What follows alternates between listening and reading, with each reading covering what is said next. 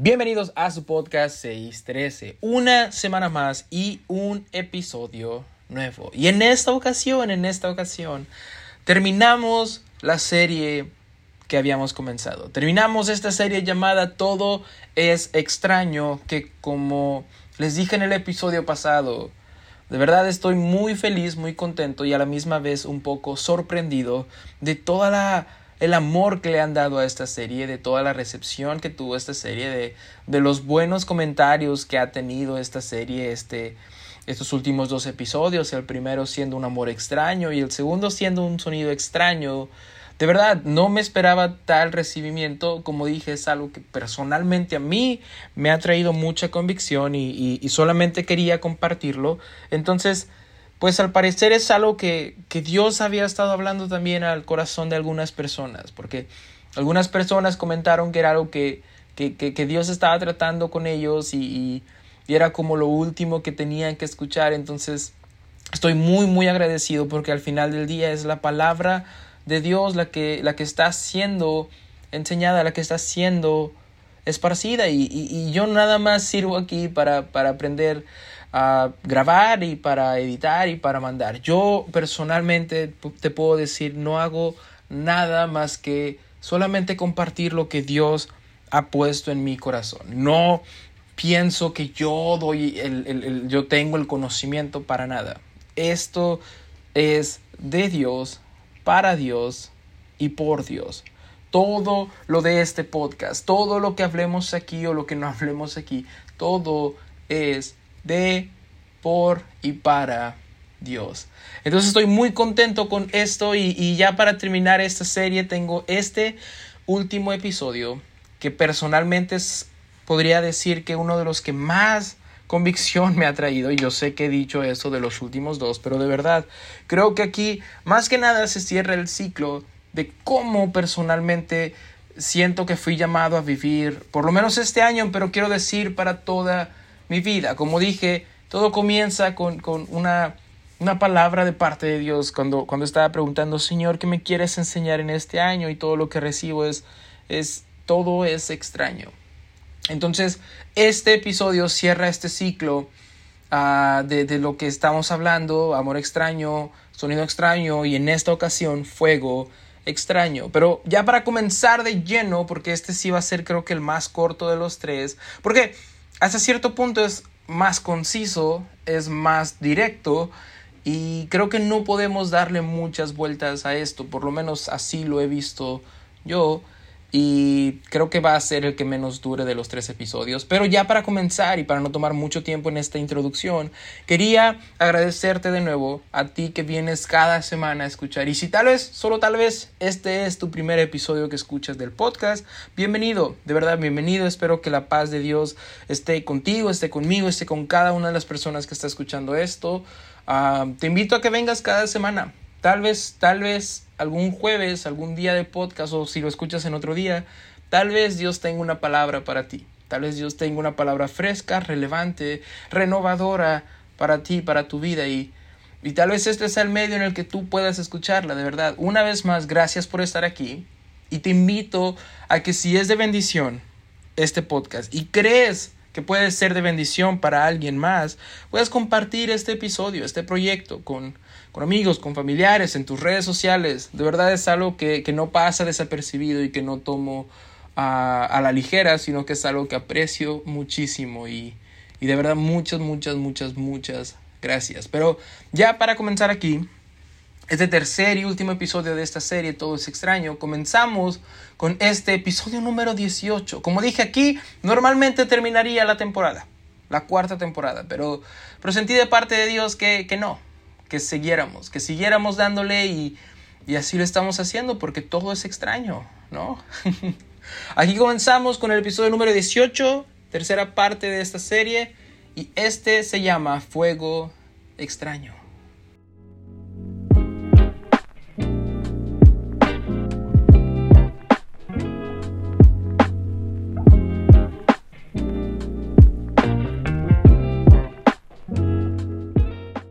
Y para comenzar, como en los demás episodios, ¿qué te parece si comenzamos con el, el versículo, los versículos que han sido la base de esta serie. ¿Sí te acuerdas cuál es? Es un versículo o un capítulo en la Biblia que, que es muy conocido, muy, muy famoso, por decirlo de alguna manera, y es este versículo del amor. Primera de Corintios capítulo 13 nos dice, si yo hablase lenguas humanas y angélicas y, y no tengo amor, vengo a ser como metal que resuena o címbalo que retiñe. Si tuviese profecía y entendiese todos los misterios y toda la ciencia, y si tuviese toda la fe, de tal manera que trasladase los montes y no tengo amor, nada soy. Estamos viendo aquí lo que vimos en la, semana pasada. Si yo hablase lenguas humanas y angélicas, pero no tengo ese amor y no lo doy, no lo ofrezco, eh, es más que nada un sonido extraño. Y aquí, hablando de dar, de ofrecer, y si repartiese todos mis bienes para dar de comer a los pobres, y si entregase mi cuerpo para ser quemado y no tengo amor, de nada me sirve. Es un sacrificio extraño. Es un fuego extraño. Porque el amor es sufrido, es benigno. El amor no tiene envidia, el amor no es jactancioso, no se envanece, no hace nada indebido, no busca lo suyo, no se irrita, no guarda rencor, no se goza de la injusticia, mas se goza de la verdad. Todo lo sufre, todo lo cree, todo lo, todo lo espera, todo lo soporta. El amor, el amor nunca deja de ser. Pero las profecías se acabarán y cesarán las lenguas y la ciencia acabará, porque en parte conocemos y en parte profetizamos. Mas cuando venga lo perfecto, entonces lo que es en parte se acabará. Cuando yo era niño hablaba como niño, pensaba como niño, juzgaba como niño, juzgaba, juzgaba, juzgaba, juzgaba como niño. Mas cuando ya fui hombre, dejé lo que era de niño. Pensaba como niño, juzgaba como niño, mas cuando ya fui hombre, dejé lo que era de niño. Mm. Tal vez aquí nos está diciendo que juzgar no es parte de ser un hombre de Dios, ¿no? Ahora vemos por espejo oscuramente, mas entonces veremos cara a cara. Ahora conozco en parte, pero entonces conoceré como fui conocido. Y ahora permanecen la fe, la esperanza y el amor. Estos tres. Pero el mayor de ellos es el amor. El amor ha sido la base de esta serie. El amor, ese amor extraño de parte de Dios hacia nuestra vida, ese amor que no podemos comprender, ese amor que se nos fue otorgado, que se nos fue regalado, que, podemos disfrutar día con día y que somos llamados a esparcir por ese mundo, a predicar de ese amor, a, a, llevar las buenas nuevas de salvación. ¿Cuáles son esas? Que un Dios todopoderoso se hizo carne por ti y por mí para venir a ese mundo por medio de un amor que no podemos comprender y nos amó de tal manera que que se dio a sí mismo hasta la última gota de sangre para limpiar nuestros pecados y, y morir por ti y por mí, para, para perdón de pecados, para que después nosotros al arrepentirnos y bautizarnos en el nombre de Jesús podamos recibir este Espíritu Santo, este fuego de parte de Dios, este fuego tan, tan, tan maravilloso de parte de Dios. Y ahora nosotros tener los frutos del Espíritu Santo y dar ese amor para con el resto. El amor es la base no solamente de esta serie, de nuestro vivir, o debería ser la base de nuestro vivir. Un amor que no nace desde el sentimiento humano. Un amor que no nace desde lo que yo siento, desde lo que yo pienso. Yo no puedo dar algo que yo, yo, yo siento que es así. Yo te ofrezco lo que yo pienso que tú mereces. Yo te ofrezco lo que tú, lo que yo pienso que es el amor, cuando en realidad no es así o no debería ser así. ¿Y por qué este episodio se llama Fuego extraño?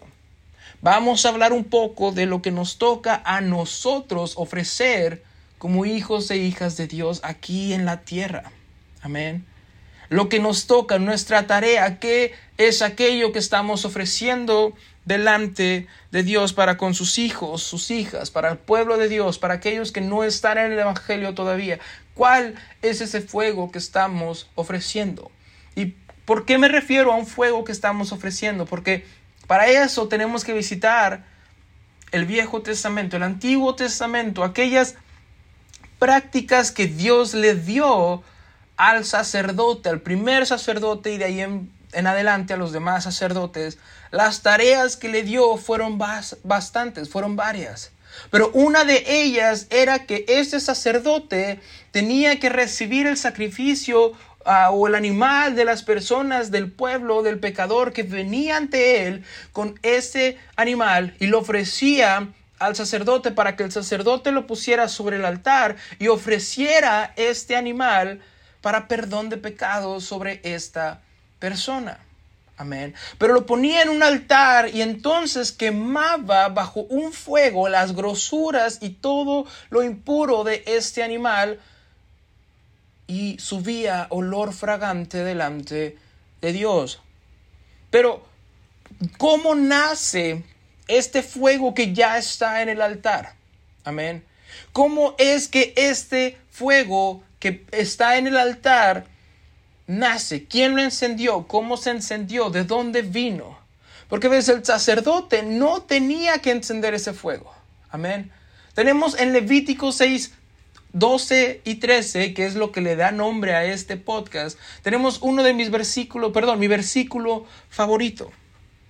Y ahí nos indica que el sacerdote no tenía que encender fuego en el altar, no tenía que hacer un fuego cada mañana desde sus propias manos, sino que, y nos dice de esta manera, el fuego encendido, o sea, ya está encendido, el fuego encendido sobre el altar no se apagará.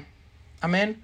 No se apagará porque el amor nunca deja de ser, no se apagará, sino que el sacerdote Pondrá en él leña cada mañana y acomodará el holocausto sobre él y quemará sobre él las grosuras de los sacrificios de paz.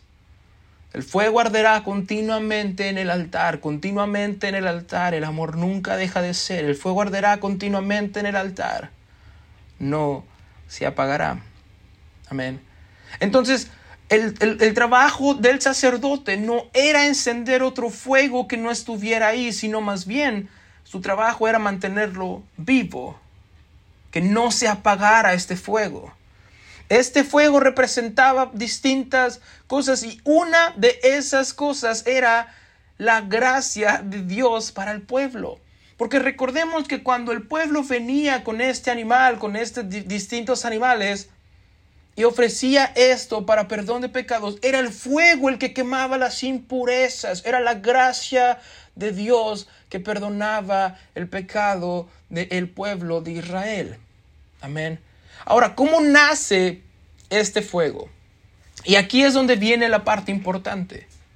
Porque estás de acuerdo que ni tú ni yo hicimos nada para regalar gracia que pudiera salvar a las personas, que pudiera perdonar nuestros pecados. Pero hubo uno que sí, hubo uno que como dije al principio, se hizo carne, se hizo sangre para venir a morir por nosotros. Y es por medio de Él que tú y yo tenemos salvación, es por medio de su amor, de su gracia que tenemos salvación. Vino del cielo a esta tierra. Amén, para morir por nosotros. Y es justamente así como venía y se encendía el fuego en el altar. Amén. La palabra de Dios nos dice en Levítico 9:24, de la presencia del Señor salió un fuego que consumió el holocausto y la grasa que estaban sobre el altar. Al ver esto, todo el pueblo prorrumpió en gritos de júbilo y cayó rostro en tierra. Esta es la primera vez que vemos un fuego, porque en Levítico 6, 12, 13 eran órdenes que le estaba diciendo, eso es lo que hará el sacerdote.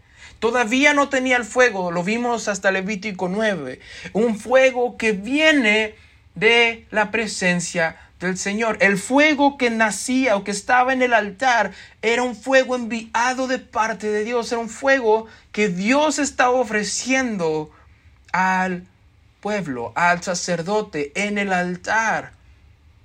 Y por eso ese capítulo se llama fuego extraño. Porque ves tú, lo que tú y yo tenemos, todo lo recibimos de parte de Dios. Absolutamente todo lo recibimos de parte de Dios. Tu aliento. Tienes aliento de vida porque lo recibiste de parte de Dios. Yo tengo aliento de vida. Hoy desperté porque recibí ese aliento de parte de Dios.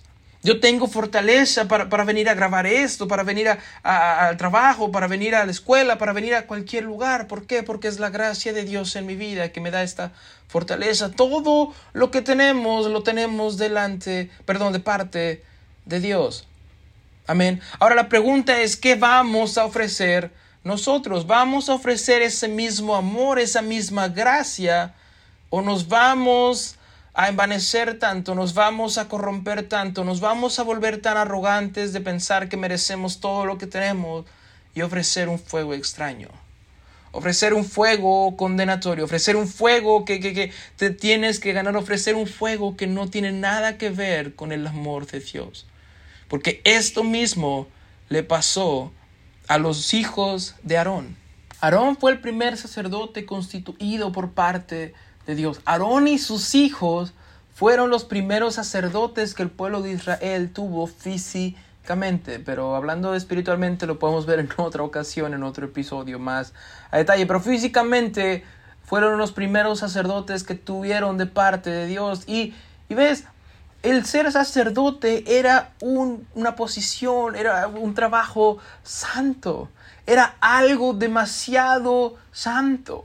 Y no es que ellos se lo ganaron, sino que aquí vemos de nuevo la gracia de Dios que los elige para que puedan tener este, para que lleven a cabo este trabajo, esta labor que el pueblo necesitaba. Y, y, como dije, no es que fueran dignos, no es que fueran lo suficientemente santos.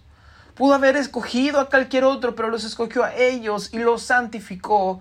Lo podemos ver cuando dice, así pues harás a Aarón y a sus hijos, le estaba diciendo Dios a Moisés, conforme a todo lo que yo te he mandado. Por siete días los consagrarás. Cada día ofrecerás el becerro del sacrificio por el pecado para las expiaciones y purificarás el altar cuando hagas expiación por él. Y lo ungirás para santificarlo. Por siete días harás expiación por el altar y lo santificarás y será un altar santísimo. Cualquier cosa que tocar el altar será santificado. Y aquí tenemos un detalle muy importante. Esto Dios se lo estaba diciendo a Moisés cuando él subió al monte y estaba recibiendo todas estas ordenanzas para que él fuera allá abajo con el pueblo y decir, ok, esto es lo que mandó Dios. Estas son las reglas, estos son los estatutos, estos son los mandamientos que dio Dios para nosotros como pueblo, para que podamos estar cerca de Él. Amén. Esto también era lo que tenía que hacer con Aarón, ya que era el sacerdote que Dios había escogido. Ahora, nota algo importante. Durante los próximos siete días, Moisés iba a tener que hacer este, este, este, ritual, este sacrificio. Tenía que agarrar el becerro, tenía que sacrificarlo, tenía que consagrar a Aarón y a sus hijos por siete días. Siete días iba a ver Aarón y sus hijos, iban a ver este becerro sacrificado, santificándolos a ellos. Amén.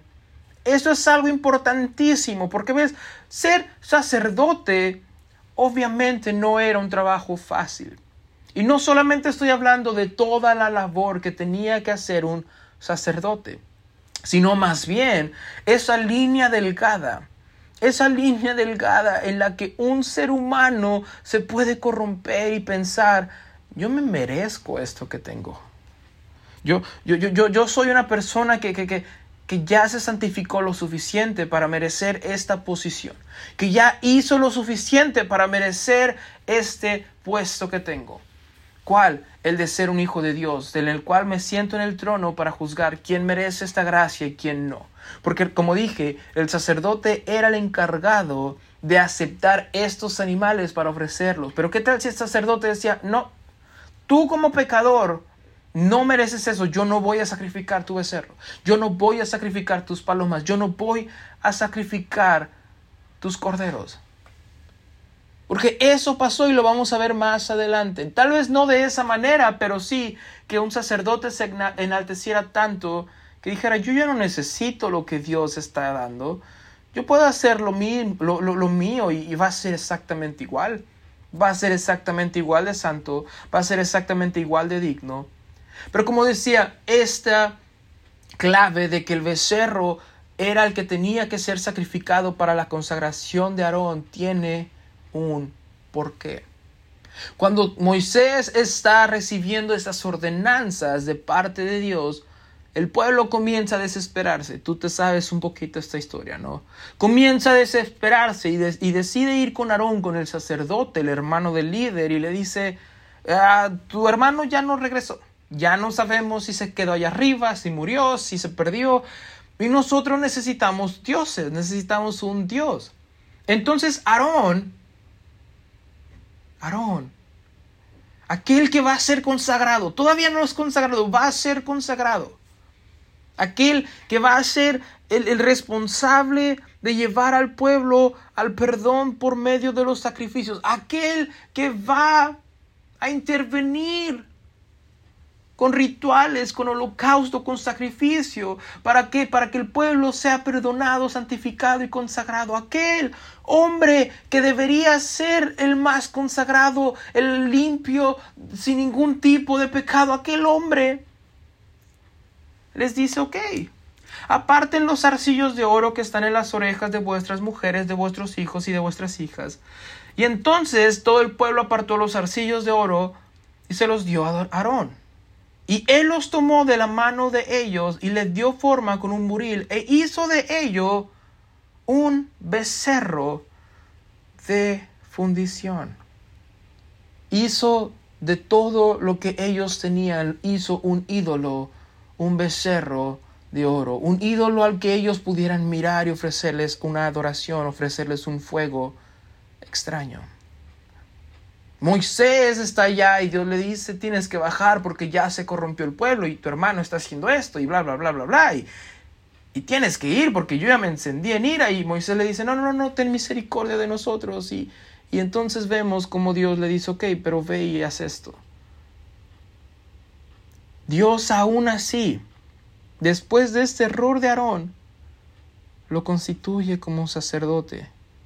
Y como dije, tiene que pasar por esta consagración donde siete días ve al becerro siendo sacrificado por él y por sus hijos. Me imagino Aarón todo indigno. Me imagino Aarón todo, todo avergonzado. ¿Cómo, ¿Cómo Dios puede verme a la cara después de lo que acabo de hacer? ¿Cómo Dios puede verme a la cara después de lo que yo acabo de hacer? ¿Cómo puedo pararme delante de la presencia? ¿Cómo puedo ser yo digno de llevar sacrificios del pueblo delante de Dios si yo mismo hice un ídolo?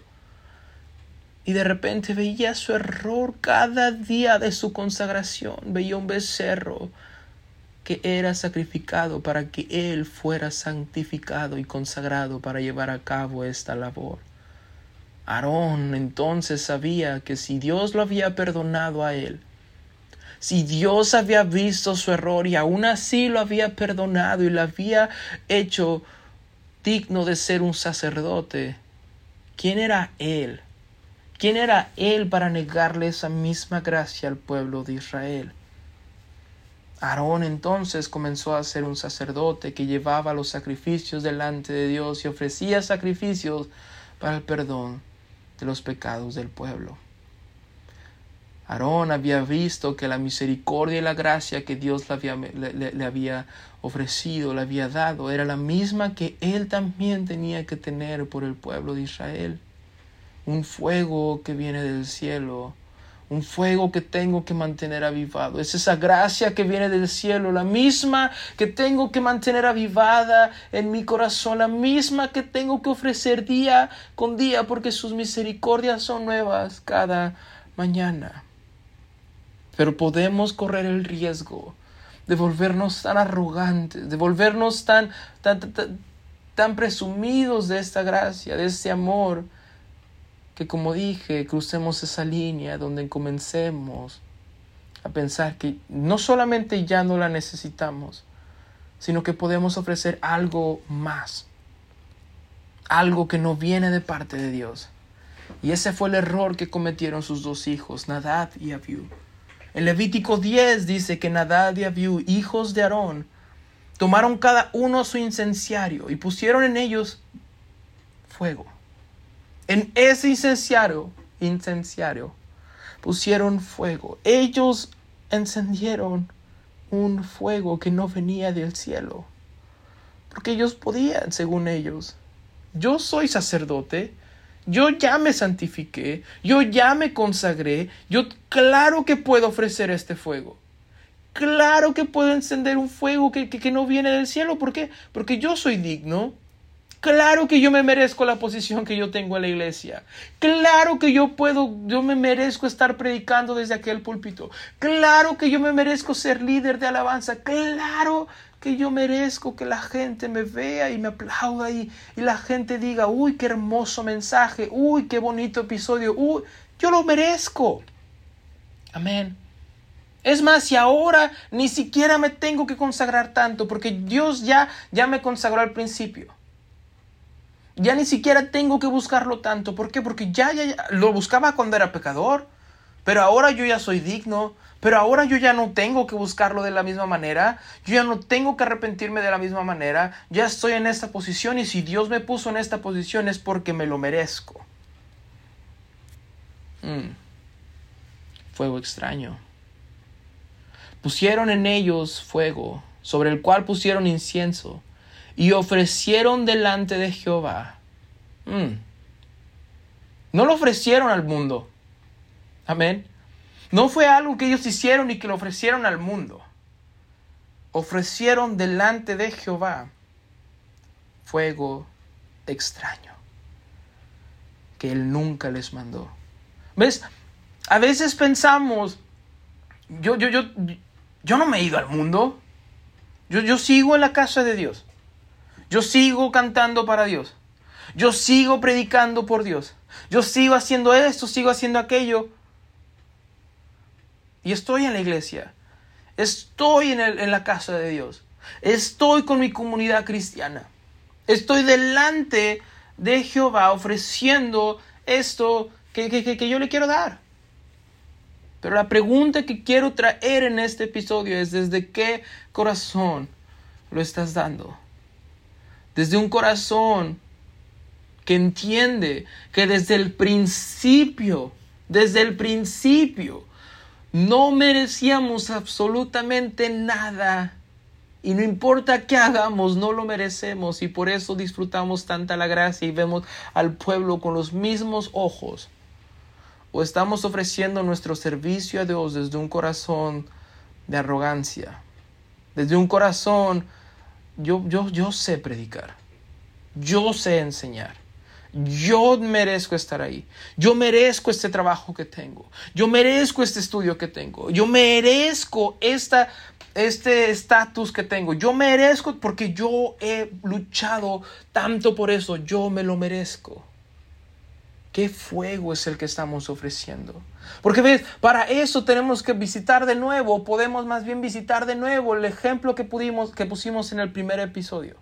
Cuando está el hijo pródigo y de repente ya, ya, regresa y comienzan a hacer toda esta fiesta y comienzan a hacer toda esta celebración y el hijo que no se fue, el que no pecó, el que no se alejó del padre, el que no dejó la casa del padre, se enciende en ira y dice, ¿por qué a él le van a celebrar si yo he estado aquí todos los días de mi vida? Yo no me he ido, yo he sido un buen hijo, yo he estado en tu, en tu casa, papá podemos ver que el hijo ya había convertido su corazón en un corazón de yo me merezco todo lo que tengo porque yo he sido bueno.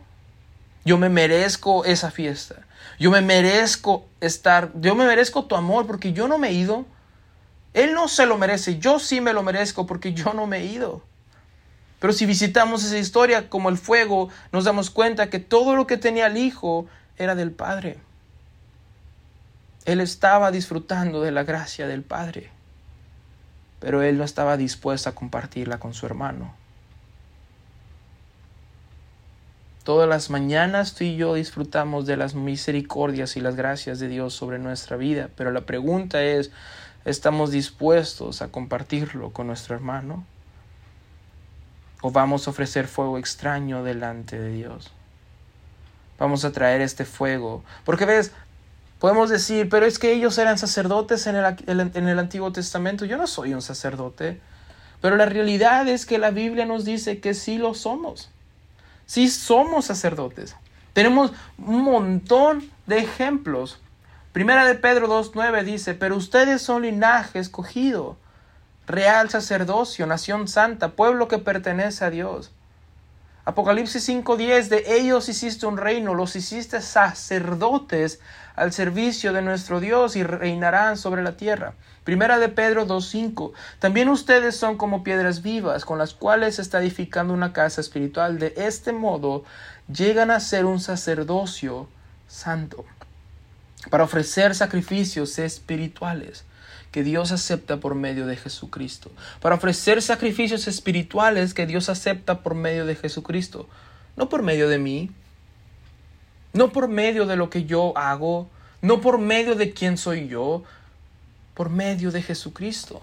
De la misma manera que yo necesité eso desde el principio. No importa cuántos años tenga en el Evangelio, no importa si yo no me fui de la casa, yo no, no importa si yo no pequé como el que viene llegando, sigo disfrutando de la gracia de Dios día con día.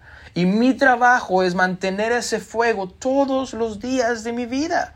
¿Para qué? Porque alguna vez va a venir una persona en mi vida que va a necesitar ese fuego y esa gracia. No una gracia que yo di, no un fuego que yo encendí. El fuego que vino del cielo y que vino a mi vida, que vino a llenar mi vida, que vino a quemar aquello que no era de su agrado para renovarme. Ese fuego es el que yo tengo que ofrecer. No tengo que ofrecer nada nuevo.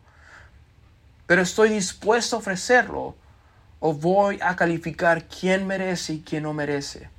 Voy a tener esta arrogancia, de decir, no, no, no, tú, tú, tú no mereces este fuego, tú no mereces esta gracia. ¿Cuál fuego y con qué corazón estoy dando la gracia, el amor, la misericordia, el evangelio de Jesucristo para los demás? Amén. Y para, poner un, ejemplo que, que me gusta demasiado y que podemos entender, y que está muy práctico en la Biblia.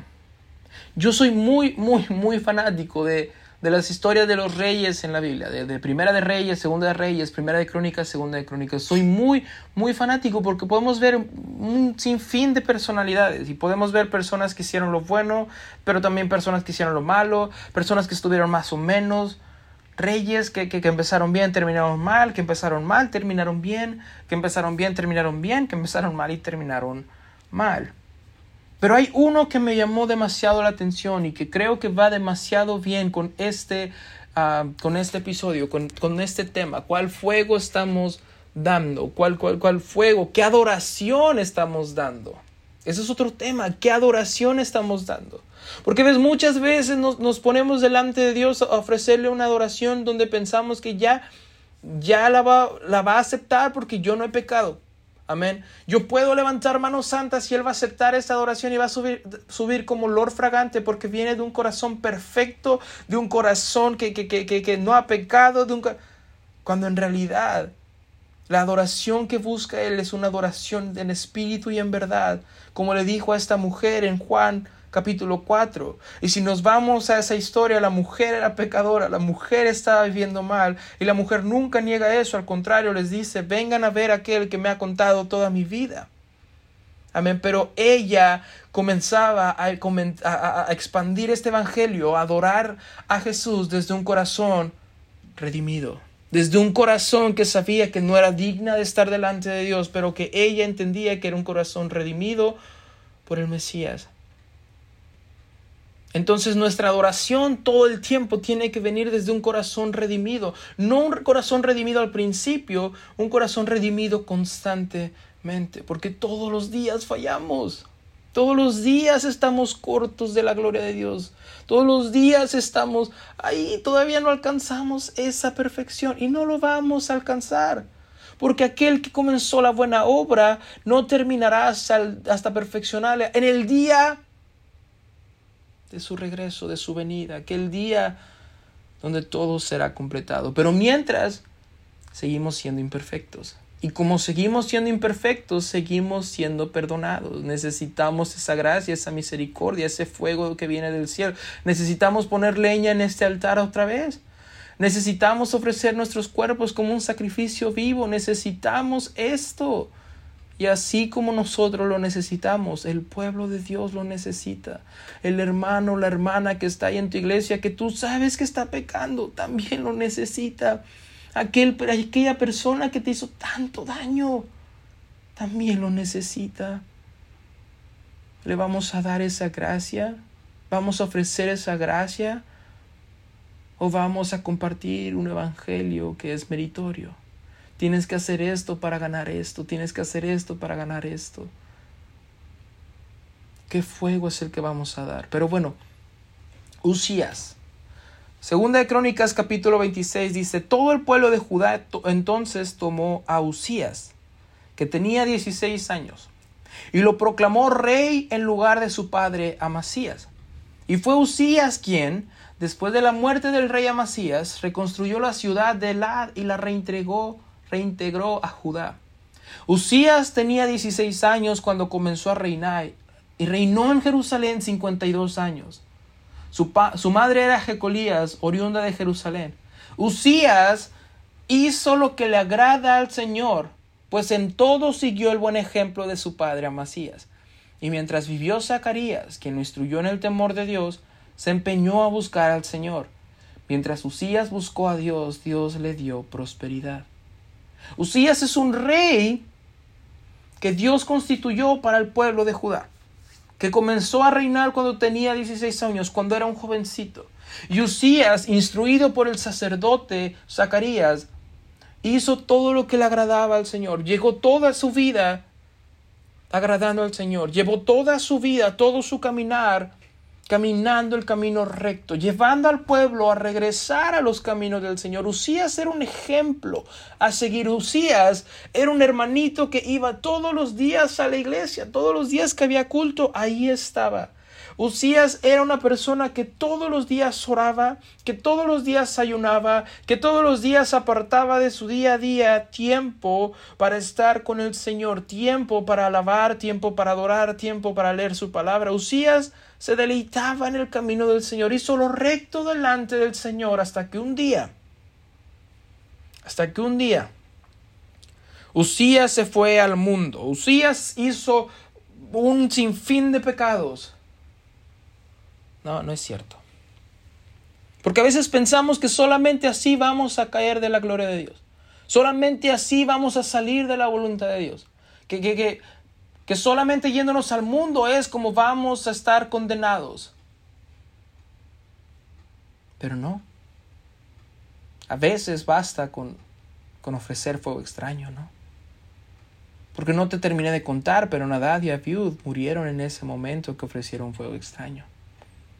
Y Usías, el rey que comenzó a reinar y que hizo todo lo agradable delante de los ojos de Dios, cuando ya era fuerte, su corazón se enalteció para su ruina, porque se rebeló contra Jehová su Dios. Y uno pensará que se rebeló, como dije, yendo por otros caminos, adorando a otros dioses, yéndose al mundo, yéndose con los filisteos, con los amorreos.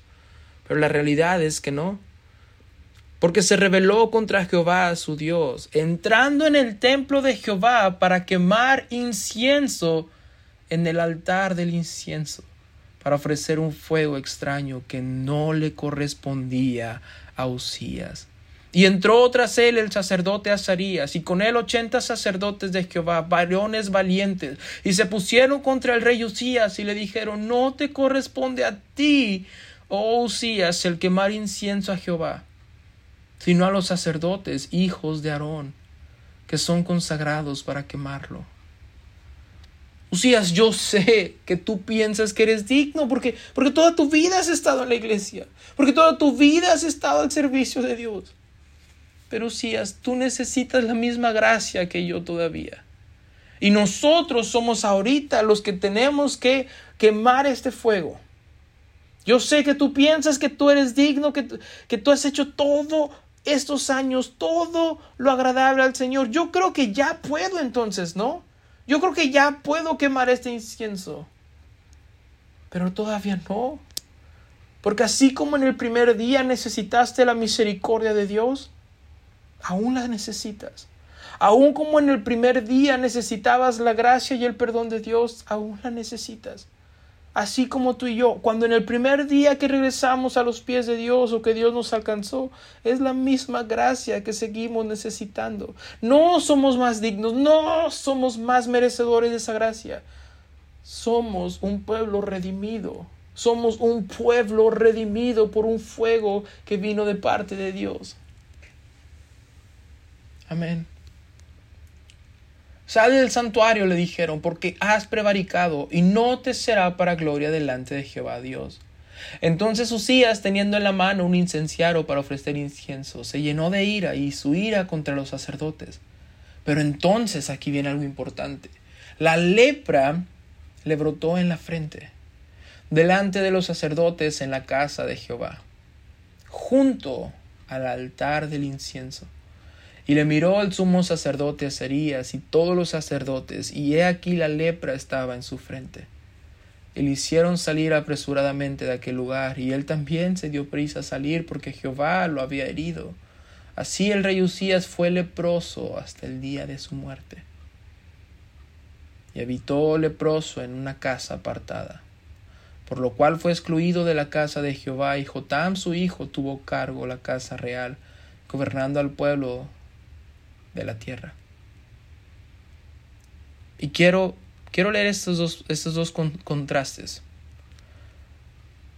Usías tenía 16 años cuando comenzó a reinar y reinó en Jerusalén 52 años. Usías hizo lo que le agrada al Señor, pues en todo siguió el buen ejemplo de su padre Amasías. Y mientras vivió Zacarías, quien lo constituyó en el temor de Dios, se empeñó a buscar al Señor. Y así el rey Usías fue leproso hasta el día de su muerte, y habitó leproso en una casa apartada, por lo cual fue excluido de la casa de Jehová. Porque la arrogancia, es la arrogancia, es el orgullo lo que nos aparta de Dios, lo que nos aparta de vivir en la casa de Jehová, lo que nos aparta de vivir en la presencia de Dios. Toda esta serie se trató de eso. Toda esta serie se trató de decir, tenemos que dejar el orgullo a un lado. ¿Por qué? Porque ni en el primer día de nuestra, de, nuestra vida y de cuando Dios nos alcanzó, nos merecíamos ese amor. Ni aún ahorita, ni no importa qué pase, nunca lo vamos a merecer. Nunca vamos a merecer ese amor. Pero a veces nos podemos ver tan arrogantes, tan orgullosos, tan enaltecidos que pensamos que ahora que ya hemos vivido tanto en el Evangelio, ahora ya lo merezco. Ahora yo puedo decidir quién y quién no merece la gracia de Dios. Puedo comenzar a predicar de un amor que es meritorio. Puedo comenzar a tener un sonido extraño. Puedo comenzar a, ofrecer fuego extraño delante de Dios en la casa de Jehová. Puedo compartir un evangelio que no tiene nada que ver con el evangelio de Jesucristo. Y a veces el orgullo, la arrogancia. Quiero cambiar eso. No solamente a veces, siempre el orgullo y la arrogancia es lo que terminan apartándonos, haciendo que moramos espiritualmente, quemándonos delante de la presencia de Dios. Y el rey Usías vivió toda su vida como un leproso. Los demás hechos de Usías, primeros y postreros, fueron escritos por el profeta Isaías, hijos de Amós. Y durmió Usías con sus padres, y los sepultaron con sus padres en el campo de los sepulcros reales, porque dijeron, leproso es. En otras traducciones, en otras versiones de la Biblia dice, el pueblo decía, cuando murió Usías, el pueblo decía, tiene lepra. tiene lepra. Porque ves, si nos vamos a algo espiritual, algo que está más allá de lo que podemos solamente ver, realmente Usías tenía la lepra era tipo y figura de lo que es el pecado. Era tipo y figura de vivir una vida pecaminosa. Usías pensaba que era digno, pensaba que ya era libre de todo pecado, pensaba que ya era santo. Pero realmente, espiritualmente, podemos pensar que, que Usías ya tenía lepra, solo que no se veía. Lo que hizo, su orgullo, su, su, su, su desesperación, fue mostrar físicamente algo que estaba en su interior. Y ahora todos podían decir, miren, Usías tiene lepra. Aun cuando todos tenían lepra y no sabían, pero, pero, pero es más fácil condenar al hermano que ya se le mostró la lepra, ¿no?